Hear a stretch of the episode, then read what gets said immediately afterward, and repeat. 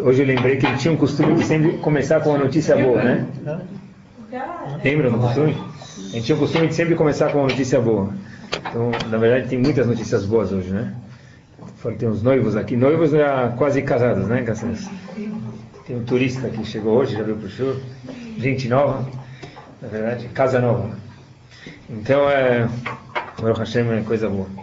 Bom, acreditem se quiser, mas tem um Midrash que ele é fascinante. Na verdade, deixa eu explicar uma coisa para vocês. Quando eu falo que ele é muito importante ou fascinante, uma coisa, eu tento falar no Shur só uma coisa que eu acho de verdade que é interessante. Se não, dentro de muitas coisas que eu leio, eu seleciono porque tem coisas que, apesar que são todas verdadeiras, mas nem sempre interessam diretamente a gente. Então tem um Midrash, Midrash é um comentário sobre a Torá, fascinante. O Midrash faz uma comparação entre dois personagens muito famosos na Torá, em Sefer Bereshit e Shmot. O primeiro deles é Noah. Todo mundo ouviu falar de Noah, da Arca de Noé. Noah, o líder, o comandante da Arca. E o segundo personagem é Moshe Rabbeinu. Então, de repente, o Midrash faz a seguinte questão, que a gente não poderia questionar, senão até seria vergonhoso. Mas o Midrash questiona o seguinte: quem é mais elevado? Noah ou Moshe Rabbeinu? Ah, muito fácil. Não, calma. Noah salvou o mundo inteiro. Se não fosse Noah, hoje não ia existir mais mundo. Talvez seria um mundo completamente diferente. O mundo só existe, os animais, as pessoas, só porque Noah teve o mérito, com seus filhos, de salvar o mundo. Quer dizer, na verdade, Noah não é uma pessoa pequena. Noah, de acordo com a Torá, se a gente for abrir, para Parashat Noah, Ish Tzadik. Mas o Moshe Hashem falou que ele é tzadik, não o pai falou para ele tzadik, né? Hashem falou para ele tzadik, uma pessoa justa. Então Noah, na verdade, é uma pessoa esplêndida. De repente, também tem Moshe Rabbeinu, que também é o líder do povo. Então diz o Midrash Ravá para a gente o seguinte. Amar Avrachia, quem é mais importante? Haviv Moshe e Noah. Moshe era melhor, Haviv é querido, Habib, melhor do que Noah. Por quê? Olha que interessante. Mishenikrais Tzadik Nikrais Adama. Noah, ele começou, o começo da história, Noah Ish Tzadik, uma pessoa justa. E no fim da paraxá de Noah, como que Noah é chamado? Noah Ish Adama, uma pessoa do solo. Uma pessoa simples, uma pessoa qualquer. Quer dizer, Noah começou lá no ápice Ish Tzadik e desceu lá para baixo Ish Adama, uma pessoa simples. Aval diz o, o Midrash para a gente, Moshe Rabbeinu, o que aconteceu com Moshe é, Mishenikrai Shmitzri, Moshe Rabbeinu começou a história do livro sendo chamado Ish Mitzri, egípcio, não é? Nada contra. Não era chamado, é chamado um homem egípcio, pessoal. Nikra Ish Elohim. E terminou sendo Ish Elohim. Ish Elohim quer dizer o quê? Um homem divino. Então, de novo, Noah foi do Ish Tzadik, uma pessoa justa, para o Ish uma pessoa qualquer. Por, em contrapartida, diz o Midrash, Moshe é muito melhor, porque ele começou como um Ish Mitzvi, uma pessoa egípcia, e ele termina a história como um Ish Elohim, um homem divino. Uma pessoa muito elevada. A questão é a seguinte, por que, pessoal? O que, que fez Noah começar lá em cima e terminar lá embaixo, enquanto a partida Moshe Rabbeinu começar lá embaixo como Ishmisri e terminar lá no topo da montanha. Qual foi o segredo que distinguiu entre Noah e Moshe Rabbeinu? Mais uma pergunta só sobre Noah, já que ele é o nosso personagem principal de hoje. Noah entra na Teva, ele entra na arca. Por que, ele entra na arca? Porque Hashem mandou, mas se você não entra na arca, o que vai sobrar de você? Nada. Nada. Porque estava chovendo. Agora, como que Noah sabia quando que era para sair da arca, pessoal? Todo mundo conhece a famosa pomba dos cartões de Rosh Ele mandou a pomba, Hatachu, vai ver lá fora se está chovendo, se não está. Ela foi, viu que não estava chovendo, então ele viu que já era hora de sair da Teva, sair da arca. Só que o Pasuk diz para a gente em Parashat Noach, Perek Het, Pasuk Tedvav e Tedzain. Vai daber Elohim el Noach lemor. Hashem falou para Noach, Se minateva, pode sair da arca já. Quem? Atá, Veishtecha, Ubanecha, Umshebanecha Itach. Você, tua esposa, teus filhos, toda a família pode sair da arca. Tá bom? Quer dizer, quem mandou Noach sair da arca? Mas não dá para entender Hashem mandou ele sair da arca? A gente sabe, todo mundo sabe a história que Noah mandou a Yonah, o pombo, para ver se tinha água ou não. Uma vez que ele viu que não tinha mais água, qual a lógica de ficar dentro da Tevá? Toda a razão de ficar dentro da arca era para quê? Para se proteger. Então pergunta o Rav Gifter, Rosh Vaditel, uma pergunta fantástica. Qual a necessidade de Hashem obrigar Noah de sair da Tevá? O Pasuk diz, Semina Tevá, pode sair da arca. Mas é claro que pode sair. Se todo ponto de eu ficar na arca é para proteger, para me proteger e para criar um novo mundo, no momento que o mundo já secou, depois do dilúvio, é claro que eu posso sair. Então pergunta Rav Gifter, Rosh Vaditel, passado, por que Noah teve que esperar o tzivui, a Kadosh Baruch ordenar ele para sair da arca. Se ponto é para salvar, então já, já que salvou o mundo, já está pronto, já está seco, pode sair da arca. Então duas perguntas, o que, que distinguiu Noah de Moshe Rabbeinu, porque um começou lá em cima e desceu, e o outro vice-versa, e também porque Noah teve que esperar a ordem de Akadosh Baruch para que ele saísse da Teva. Então a gente vai começar a caminhar por aqui, pessoal. Tem uma lição aqui muito, muito, muito importante para a gente. Tem uma Agmará no Tratado de Sotada, Fio Dalef. Alguns conhecem, a gente começa por aqui. Contei uma vez para vocês uma história da série do Egito. A Agmará conta para a gente o seguinte. Paraó tinha uma dúvida. Qual era a dúvida? Paró tinha uma grande pulga atrás da orelha. Qual era a pulga atrás da orelha de Paró? O Salvador de Israel. Como que vamos fazer isso? Tem esse povo aí que está crescendo, não aguento mais. Esse povo está nascendo, imaginem só as mulheres, nascia quantos bebês de uma vez? Seis. Seis de uma vez. Imagina só a honra da, das mulheres, né? Nascia seis de uma vez. Parou falou, não aguento mais. Tem né, gêmeos hoje em dia, já é Baruch Hashem Abraham, mas é difícil. Nascia seis de uma vez. Parou estava com um problema, os Yehudim. Os Yehudim são um problema. Eles vão acabar com a gente.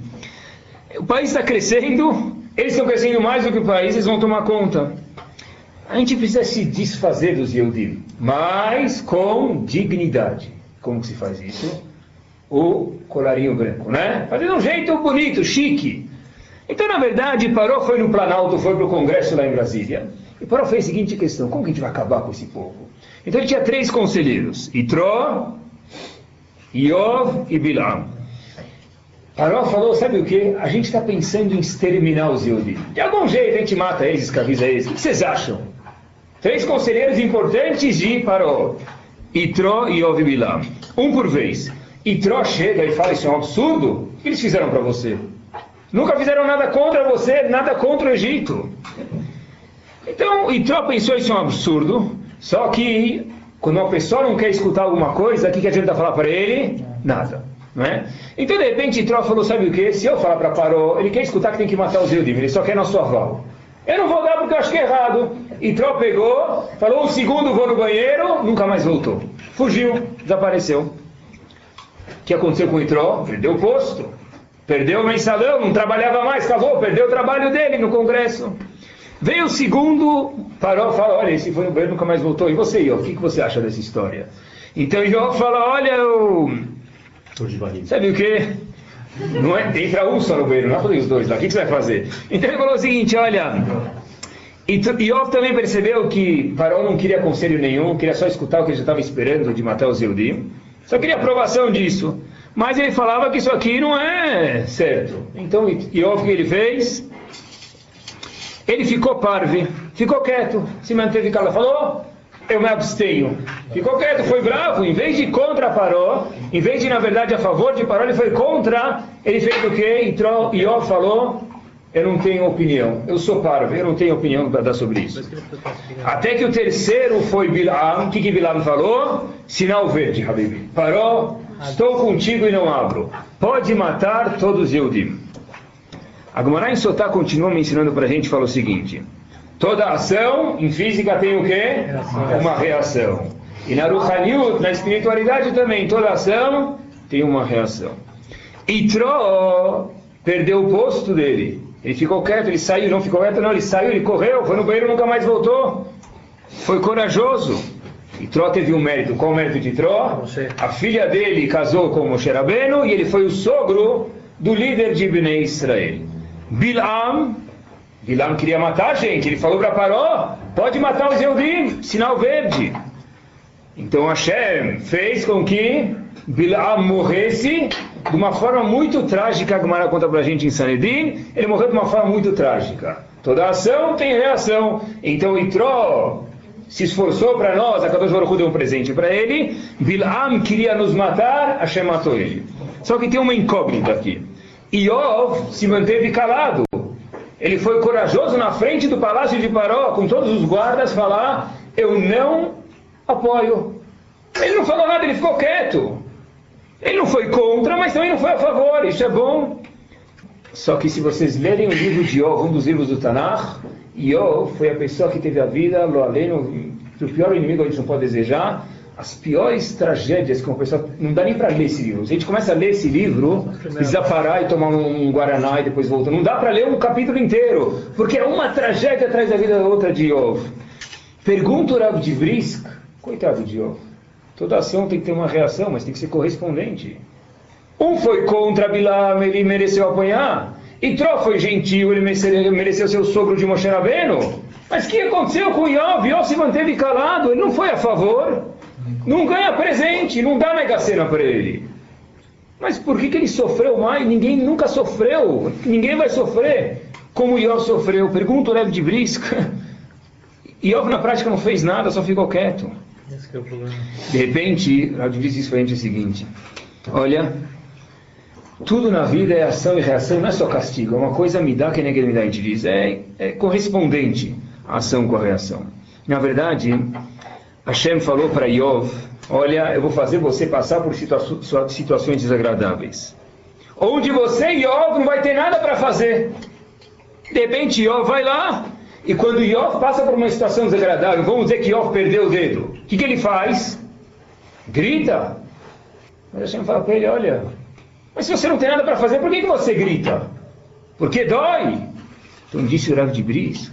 Ah, quando não dá para fazer nada e a gente não gosta, que a gente faz? Grita. A gente reclama, a gente vai contra, mesmo que não dá para fazer nada. Mesmo que se Hashem cortou o dedo de Iov, não tinha nada para fazer, porque já cortou o dedo. Mas grita de dor, porque quando dói, não dá para racionalizar, imediatamente a pessoa grita. Diz Rav de Brisk, esse foi o castigo de Iov. Iov se doía de verdade para ele, o fato que o Paró perguntou o que tem que fazer com os Eudim, vão matar ele, se doía de verdade para Iov, qual era a ação imediata que Iov tinha que fazer? Gritar. Mas não vai adiantar nada. E daí? Quando dói uma coisa para alguém, a pessoa imediatamente tem que gritar. Esse, essa é a lição, na verdade, essa é a razão que diz o Rav de apesar que Yov parece não ter feito nada de errado, ele recebeu esse castigo, por quê? Para aprender que quando uma coisa dói, a pessoa não pode pensar, ele grita. Quando alguém pisa no pé dele, ele grita, fala, cuidado, sai de, meu, de cima do meu pé. E Yov devia ter reclamado para Paró, falar, ai, eu não posso me silenciar. Que lição que é essa para a gente? Não vou falar sobre isso, não é esse título do, do senhor. Que lição é para essa quando a gente escuta uma coisa, fala, fica quieto. A gente vê quanto grave é escutar uma coisa errada e se manter calado, mesmo que a gente não venha apoiar essa ideia errada. Porém, vamos continuar, pessoal. Rav Shalom Shvadron, ele contou uma vez uma história seguinte. Aí a gente vai ilustrar isso aqui um pouquinho melhor, entrar no caminho que a gente está traçando hoje. Rav Shalom Shvadron conta o seguinte: uma vez ele estava caminhando, ele viu um jovem de Meir, uma criança, criança de Yeshiva que está na. criança tinha 12, 13 anos, ele vai lá e tropeça Israel, ele bate a cabeça numa pedra. Então, Rav Shalom Shvadron vê isso, ele mora, morou num bairro chamado Sharei Hesed em Israel. Então, de repente, ele e a esposa, Rav Shalom Shvadron, a esposa, saem correndo, pegam essa criança e vão correndo para o ambulatório mais próximo. Tinha uma mulher no bairro, em Sharei Hesed, que Shalom Shvadron morava, e lá essa mulher era chamada que ela tinha Lev Zahav. Coração de ouro, era uma mulher de coração de ouro. Então ela fala para Shalom Shvadron, para, para, o que, que você está correndo? Eu tenho meio ela vem de longe e fala: Ah, se acalma, tudo vai dar certo, calma, calma, vamos a correr. Vai correr, vai acabar caindo junto com ele, vai devagar para o hospital que tudo vai dar certo. Então, de repente, essa senhora se aproxima, e Rav Jadron continua correndo. Essa senhora se aproxima mais, ela consegue ver a cara da criança, e ela grita: Meir, Meir!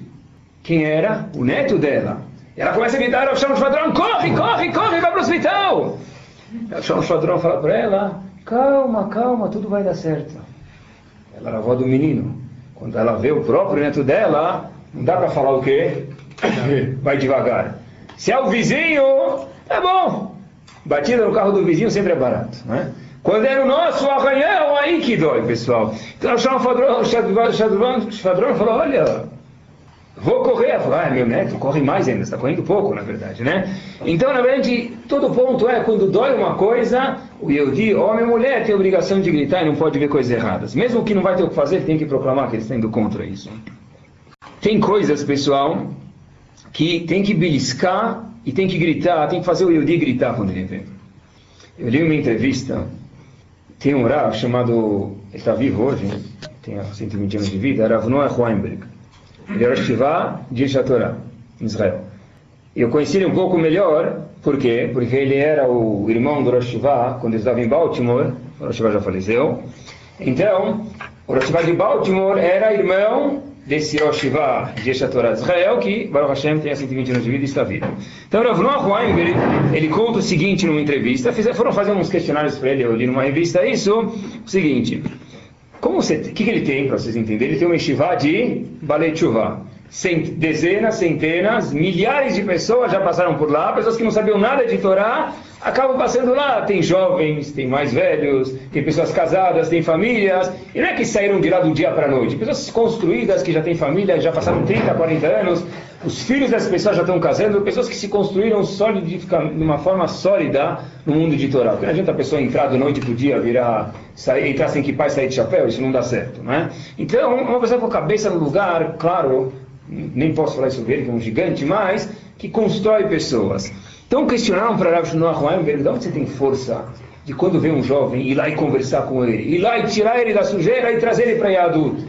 Tem gente que não sabe nada, vai passear e sem querer, entre aspas, acaba no cote. De onde você tem força de construir essas pessoas? E não só dentro de Shiva, quando você sai Está passeando com a família, de repente aparece alguém, você vai lá e ajuda, você vê que precisa, você vai lá e conversa, essas pessoas mudam por você. Rav Noach, da onde se tem essa força? O que te motiva? Rav Noach Weinberg respondeu a pergunta da seguinte forma: O que você faria? Palavra por palavra que respondeu, pessoal. É a última frase da entrevista, última pergunta. O que você faria se você visse um conhecido teu, há dezenas de anos atrás, entrando num trem que vai para o campo de concentração. O que, você ia fazer? O jornalista que estava perguntando para ele falou: oh, eu ia gritar, eu ia fazer tudo para tirar ele de lá. Avnoach Weinberg falou o seguinte: quando eu vejo um jovem, quando eu vejo um jovem perdido, quando eu vejo um casal perdido, quando eu vejo pessoas até um pouco mais de idade perdido em adulto, em judaísmo, eu grito. Eu grito, não que nem eu fez. Me incomoda, e se eu vejo isso da mesma forma que eu vi uma pessoa, olha a comparação, é forte, entrando num trem que ia para um campo de concentração, indo para Auschwitz, ia fazer o máximo, ia tentar tudo da minha vida para salvar essa pessoa. É por isso, isso que me motiva, isso que me dá força, me dá energia para salvar pessoas assim. Quando a pessoa vê coisas erradas, ele tem que gritar, e às vezes esse grito, na verdade, ele tem uma certa consequência, certa força. E pessoal, a gente questionou por que Noah teve que esperar uma obrigação de Hashem. Seminateva, sai da arca. Areis, todo ponto era para entrar na arca. Ele viu que a terra secou, por que sair da arca? Por que esperar uma obrigação de sair da arca? Um tzivui de Hashem, sai, acabou, para que ficar lá dentro? Diz Rav Gifter, nada menos, nada mais, uma coisa fantástica. Noah ficou na Tevá não só para salvar o povo. Noah ficou na Tevá para salvar o mundo inteiro. Mas quem que cuidava da arca inteira, diz Rav Gizler para a gente? Quem que dava comida para os animais? Noah. Quem que tirava o lixo da arca? Noah. Quem que limpava a arca? Noah. Arca, pessoal, não é um iate de 73 pés que tem música clássica em cima, cabine para pescar embaixo, é, três dormitórios, não é? Não está indo Ilha Bela passear, não é isso que ele está falando. Noah era um barco, pessoal, Noah era um barco, Búzios. Noah era um barco que, que pessoal? Tinha todos os animais possíveis, macho e fêmea. E os animais terrorim tinha sete de cada. Imagina só o zoológico. Vai para o zoológico cuidar Garhayot. Zu, cuidar de todo o zoológico. Um dia, a pessoa que vai cuidar vai se colocar atrás da grade, vai querer fazer parte do zoológico, não vai aguentar mais. Noah era a pessoa que cuidava de toda a arca sozinho. Limpar, dar comida, uma vez, o Midrash conta que Noah demorou para trazer comida para o leão. O que aconteceu? Leão um tapa na cara dele, arranhou Noah. Noah saiu com a cara machucada da arca. Por quê? Porque o leão está acostumado com o steak dele, meio-dia, mal passado. Chegou meio-dia e cinco e bem passado. Então Noah levou um tapa do leão. Na verdade, Noah, o dia inteiro, o que ele fazia dentro da arca? Hesed. Hesed. Bondade. Bondade. Noah cuidava do mundo inteiro, do zoológico inteiro sozinho. Era 100% Hesed. E agora, está certo que o mundo vai renascer novamente. Tem razão. Porém, o que, que, vai acontecer com o Hesed de Noah? Agora, esse Noah que fazia um monte de Hesed, um monte de bondade, quem vai completar? Quem vai ficou uma lacuna agora de bondade. Quem vai completar essa lacuna? Quem vai preencher essa lacuna? Ninguém. Então Noah falou, esse resto dele é tão importante que mesmo que o mundo secou, prestamos bem atenção, mesmo que já hora de construir o mundo de novo, quem vai fazer esse resto por mim agora? Eu não posso mais sair da Teva. A não ser que a Kadosh Baruch Hu me dê uma permissão e diga em Parashat Noah, Semina Teva, sai da, da, arca, eu não posso sair. Por quê? Porque agora esse reset, quem vai suprir ele? Eu fazia reset sozinho 24 horas por dia.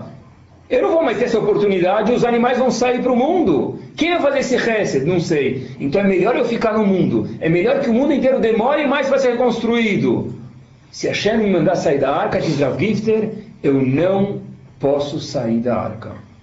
Resposta forte, pessoal. Na verdade, quando eu li isso, eu fiquei. Achei uma coisa super interessante, na verdade. Ficar na arca, por quê? Porque ninguém vai fazer reset por você. E depois, quem sabe, lá, você Hashem não mandou, você vai espera até Hashem te ordenar isso. Hazal falam pra gente, Olá, Chesed e Bani. O mundo é construído por Chesed. E nós estamos indo construir um novo mundo. Ele já está fazendo Chesed, então vai lá saber se ele pode sair da Teva antes que a Kadosh Baruch ordena ele. Aí de repente Hashem libera ele de sair. Olha o peso pesado que esse Chesed tem. Mas eu vi uma, fiz, vi uma pergunta se o planeta parasse de girar, o que ia acontecer? A gente sabe que o mundo, o planeta inteiro, ele roda. O que acontece se o planeta parasse de girar? Ia ter de noite, mas não ia do conta que olha o que está escrito, pessoal. Um lado ia ficar completamente voltado para o sol, ia virar tudo deserto. O outro lado não ia ter absolutamente nada, ia ficar o quê? Tudo congelado, e por consequência não ia existir vida no mundo. Nós entendeu que sem Hesed não existe mundo. Então, sei lá eu se posso sair da Teva, se Hashem me permitir. Nova entendeu que da mesma forma que se o mundo não rodar, se o planeta não rodar, não existe vida, espiritualmente se não existe Hesed, não existe Ruhaniut, não existe espiritualidade. Olha só pessoal, uma das, olha essa história, uma das pessoas que fez uma das maiores eh, revoluções espirituais que houve na história de toda a Torá, desde Moacir Bereshit até hoje, essa pessoa nunca usou kippah. Repito, uma das pessoas que fez um dos maiores movimentos de revolução positivo, de Torá, de espiritualidade, de Ruhaniot, nunca usou kippah na vida. Quem foi essa pessoa? Sarah Schnir. Já ouviram falar? Uma mulher, nunca usou kippah. Sarah Schneer. Sarah Schneer, o que aconteceu? Tem boa memória. Sarah, mas essa história vocês não conhecem. Sarah Schneer, ela que fundou quem? O conceito de Bet Yaakov, Bet Yaakov, as escolas religiosas no mundo inteiro são chamadas Bet Yaakov ou em árabe Beis. Tá bom? Yiddish. Beis Yankov. Na verdade, escolas religiosas, de, antigamente não havia escola de mulheres, havia yeshivot, não existe escola de mulher. Então todas as escolas religiosas no mundo são chamadas de. Vocês podem ir para a Suíça, vão ver isso, podem ir para Israel, para a Inglaterra, para o Brasil, para lugar, todos os lugares do mundo tem um Yaakov. Quem inventou isso, essa ideia? Sarah Schneer. Quando aconteceu isso, pessoal, essa história nos leva a 1923, mais ou menos, tá bom? É, o que aconteceu, pessoal? Que a gente saiba, por isso que eu falei escola, né? Todas as escolas é, que, ela, que ela fundou. Agora, de mulheres, todas as escolas, não existia o conceito de escola para mulher. Não, tipo lá. É, não existia nenhuma escola para mulher antigamente, não. tá? Agora, ela foi, importante ressaltar isso, não que ela foi da cabeça dela fazer, ela perguntou para o Rebbe de Ger e para o Hafetz Haim, e eles deram aprovação, e ela foi. Porque às vezes, toda revolução tem que pensar, né? E a gente não pode pensar, quem tem que pensar são os gigantes. Então ela foi para o Rebbe de para o Hafetz Haim, eles falaram, a ideia é boa, vai fundo todo apoio. De repente, se a gente for ver hoje, tem milhares, não dezenas, mais do que dezenas de milhares de pessoas que estudam em escolas de Assim, por quê? Porque é ela que fundou. Mas tá falando de mulheres? Todas as escolas de mulheres, quem inventou a ideia foi Sarah E Schneer. antes as mulheres não estudavam? Não estudavam, não tinha escola de mulheres assim. Elas talvez iam alguma coisa, mas eh, tá bom? cozinha, tá bom. A gente já falou que sem mulheres, já deu tiro, vocês escutem lá. A gente já falou das mulheres, sem as mulheres não tem nada, né? Então, depois dessas, depois dessas introduções, tem, tem aula de culinária também. Nela. Depois, pessoal, uma vez uma aluna dessa Sarah Schneer, da senhora Sarah Schneer, né, Rabanit, viu a luz da casa dela acesa. E sabem como são os alunos, né? A gente, eu moro em Shivá, então às vezes batem na porta, às vezes viram 11 da noite que está aceso aí. Então foram na casa da Sarah Schneer, é, e tem que, não dá para receber de pijama, tem que trocar de novo. Então foram na casa da Sarah Schneer e falaram, olha, morar, Rabanit, a luz da senhora está acesa, por que tão tarde? Por que você não vai dormir hoje? Mais cedo. Sarah Schneer responde, Sarah Schneer, olhem só pessoal a história. Schneer respondeu o seguinte, olha, eu hoje ocupado, fiquei ocupado o dia inteiro e não consegui fazer nenhum ato de reset. E daí? Eu sei que toda noite meu disquete, meu chip sobe lá em cima, Kadosh Baruch Hu põe no computador dele e descarrega tudo que eu fiz durante o dia. Então vai chegar hoje à noite, eu quando escutei essa história quase chorei, vai chegar hoje à noite e no meu chip vai descarregar lá e o resto vai estar com balanço zero. Eu não consigo dormir sem fazer um reset. Como que eu vou dormir? Estou com medo que vai chamar vai subir lá em cima. Eu não fiz nenhuma bondade para Kadosh Baruch Hu. A aluna falou para ela, Morar, se eu te der uma oportunidade de fazer reset, você vai dormir? Ela falou, claro, por favor, me dá. Vai dormir. Mas que reset é esse? Vai dormir para ensinar amanhã a gente com mais vontade, para ter mais paciência para ensinar a gente. Quando ela escutou isso, ela falou, obrigado. Com essa oportunidade de fazer vou dormir. Uma mulher que entendeu que sem fazer reset hoje eu não posso dormir, porque minha, minha, Neshama vai voltar lá para cima, minha alma.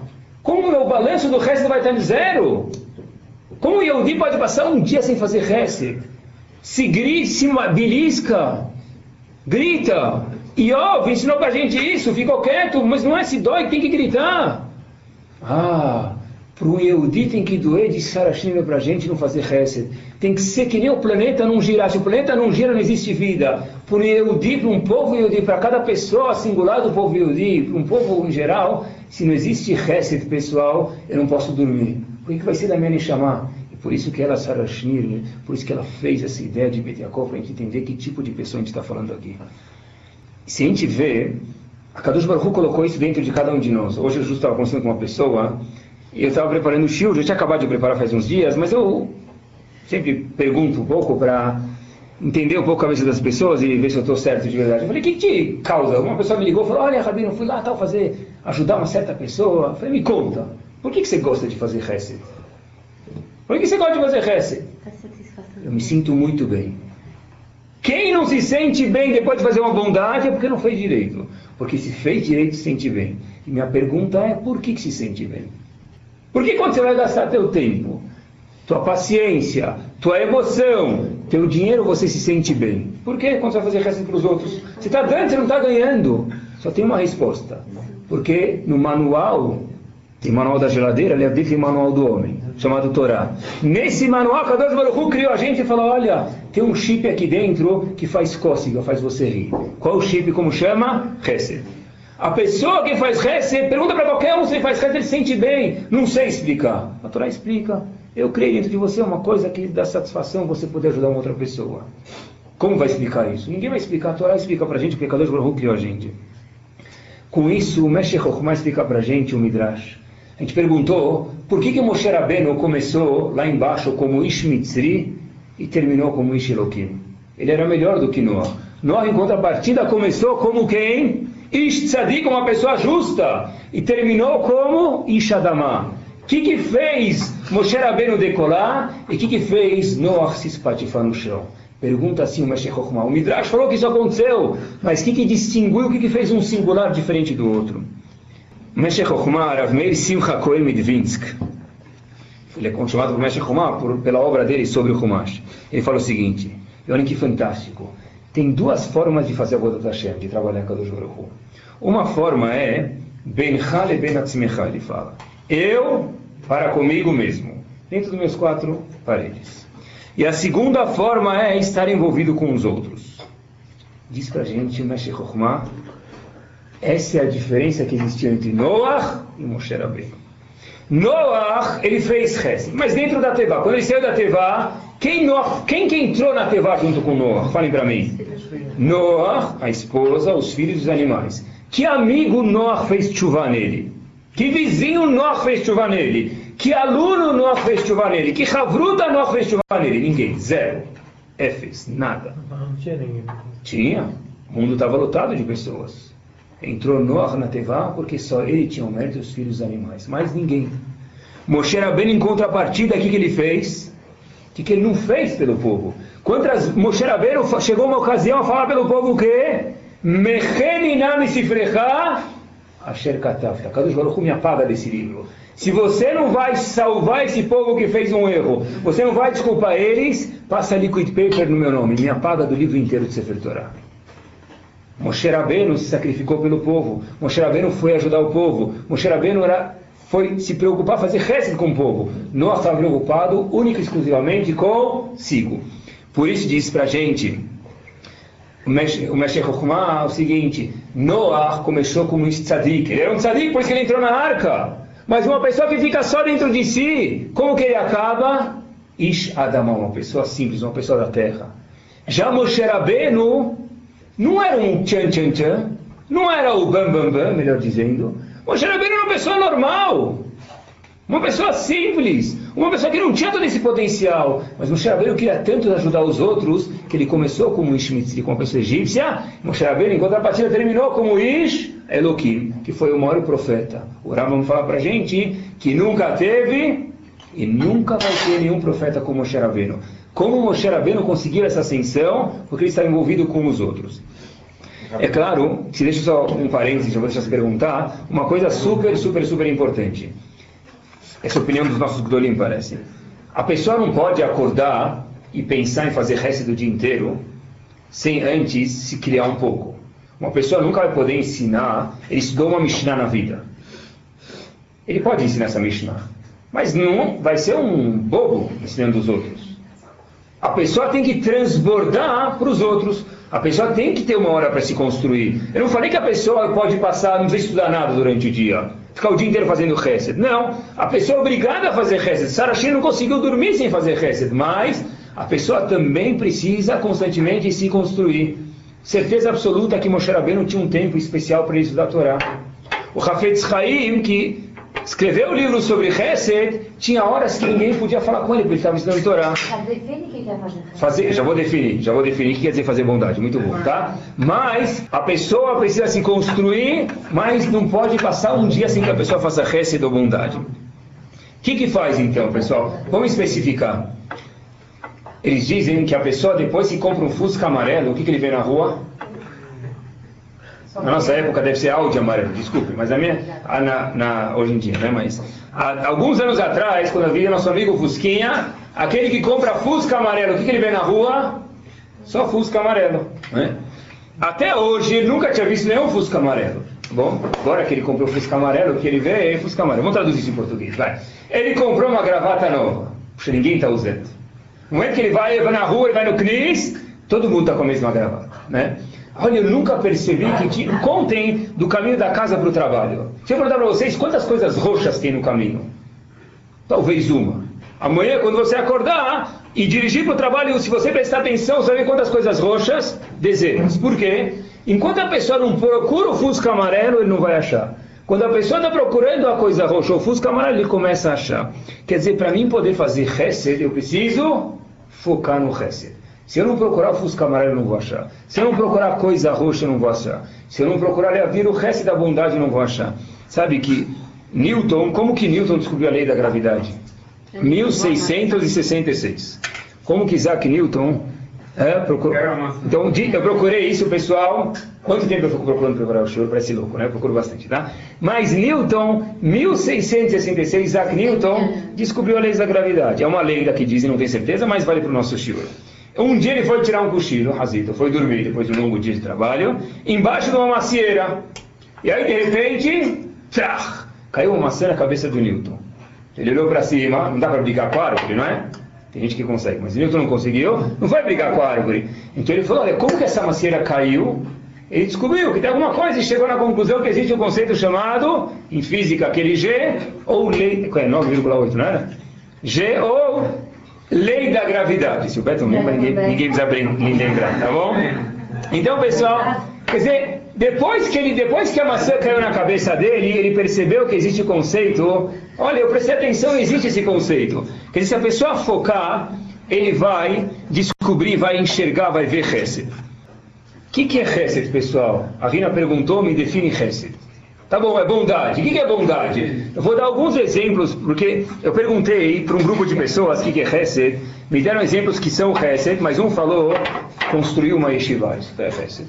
Outro falou, o que ele falou? Melhorar o mundo. Isso também é Hesed, mas é, para vocês talvez está acessível, para mim não está tanto isso. Vou falar coisas que está na ponta dos dedos de cada um. Que nem clicar o mouse, que nem bater no computador lá na tecla nos nossos dedos, nos 10 dedos da mão e 10 dedos do pé, são uns 20, pessoal, tem coisas que estão super acessíveis. Eu pensei em alguns exemplos, conversei com algumas pessoas e aqui vão as conclusões. Para fazer Hesed, eu preciso focar no Hesed. Mas que tipo? Vou exemplificar para vocês. Por exemplo, falar um oi caloroso para alguém. Falar um oi gostoso para alguém. Oi! Principalmente, certeza já aconteceu com todos vocês, ele viajou agora, chegou agora. Você vai no Beta Knesset. Foi para Los Angeles, Las Vegas. Vou, foi na sinagoga? Né? Não saiu da sinagoga. Ele foi na sinagoga, pessoal. Como você se sente numa sinagoga não grande, de 150 pessoas, não de 500, 150. Você chega lá, parece o quê? Estranho, não conhece ninguém. Pega o Sidur, senta para rezar. Primeiro que você foi a Sfaradi, procurou Sfaradi, não achou pegou Ashkenazi. Não entendeu nada, ou vice-versa. Aí você senta para rezar, vem um senhor com tua educação, bom dia, eu, graças a Deus alguém fala bom dia, esse é meu lugar, esse é meu lugar sai daqui. né? né? Onde ele vai sentar? Próximo, vai rodando, né? Tá bom. Então, na verdade, receber, você vê alguém, fala um bom dia. É incrível, pessoal, eu nunca vou esquecer, primeira vez que eu cheguei em Shivá, eu estava em Baltimore, depois eu fui para Miami estudar em Shivá.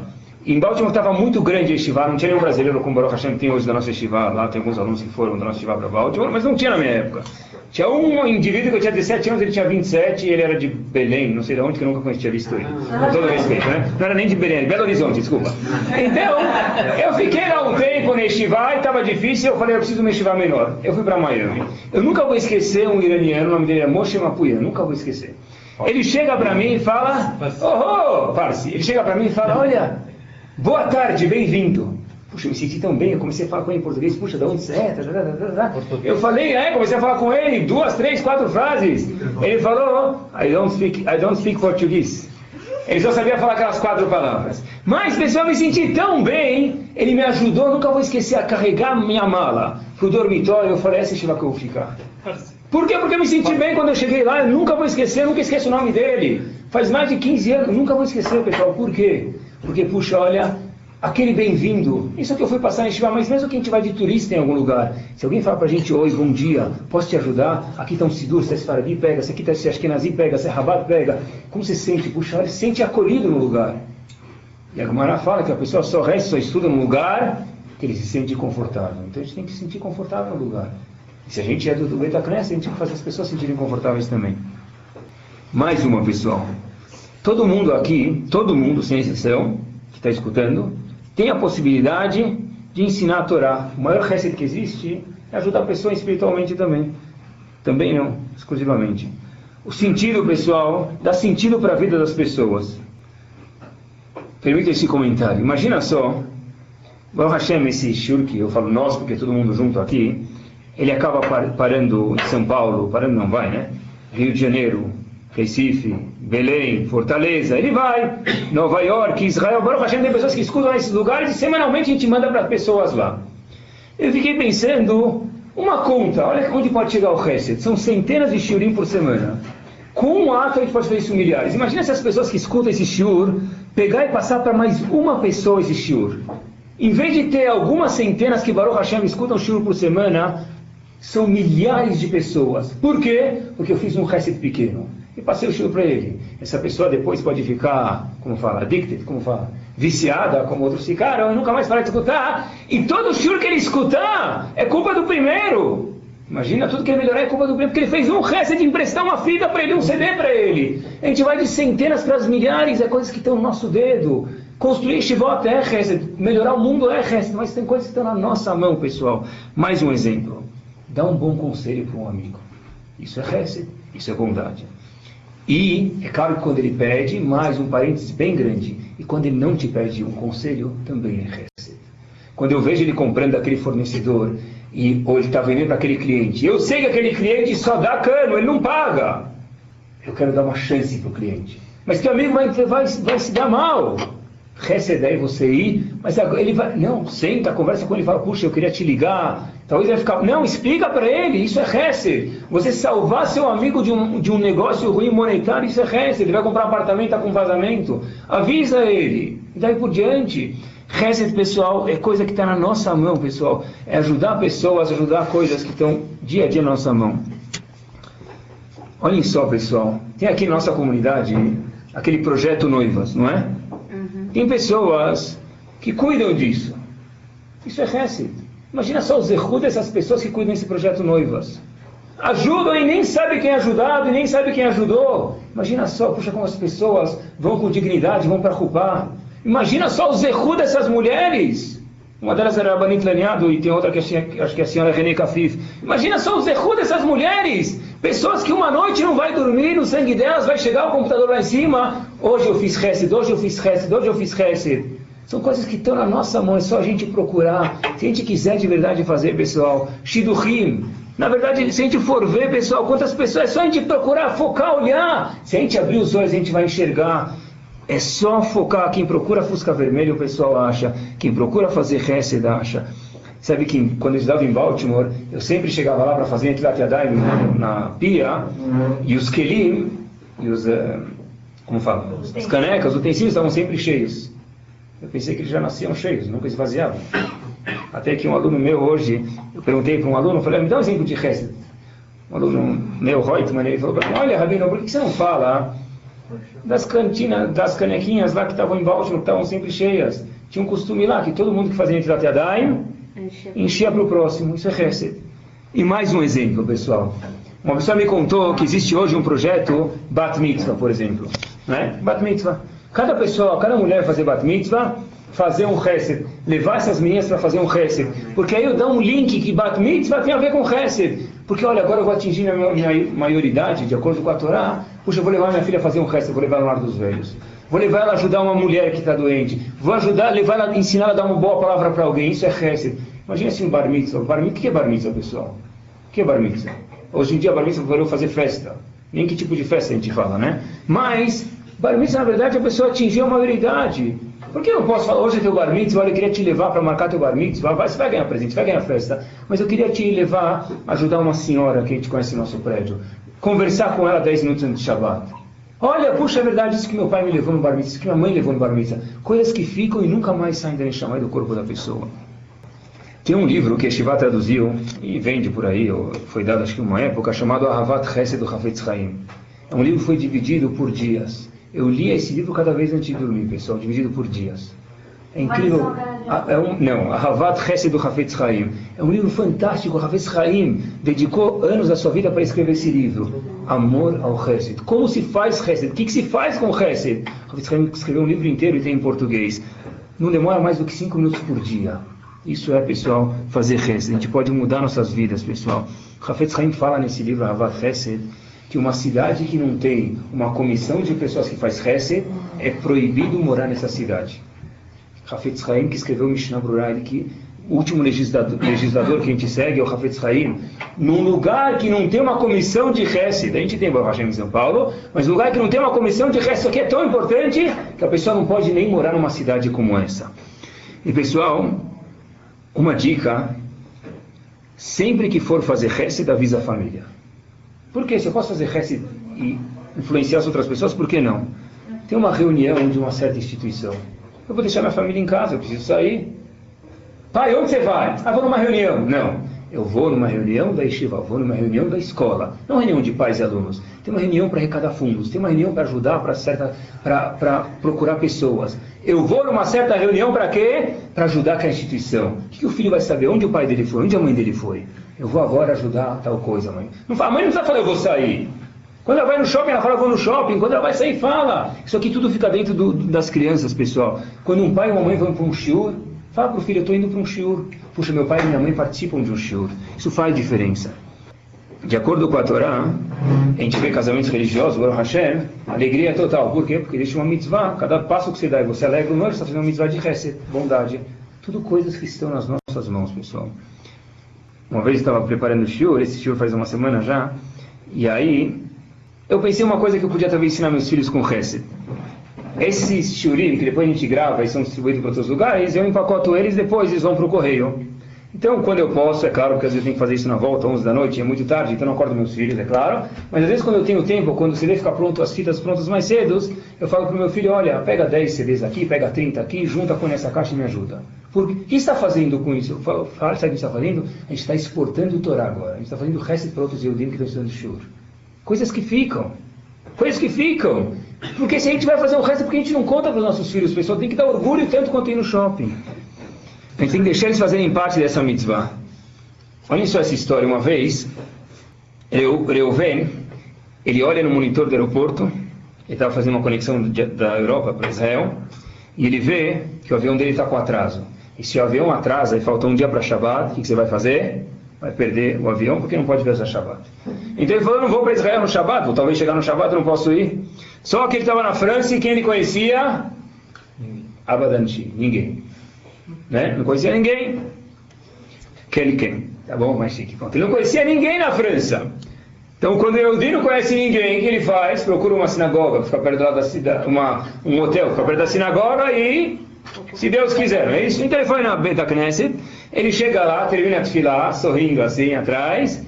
Ele, por favor, que alguém me convide, eu vou ficar aqui até meia-noite, eu vou fazer jejum, não aguento mais, né? Tô de manhã, o dia inteiro sem comer, eu venho, tá preocupado. De repente chega um indivíduo para ele e fala, olha, Habib, você tem onde comer? Você é daqui? Não, cara nova, tá, olha, puxa, então, pode vir na minha casa comer Shabbat, né?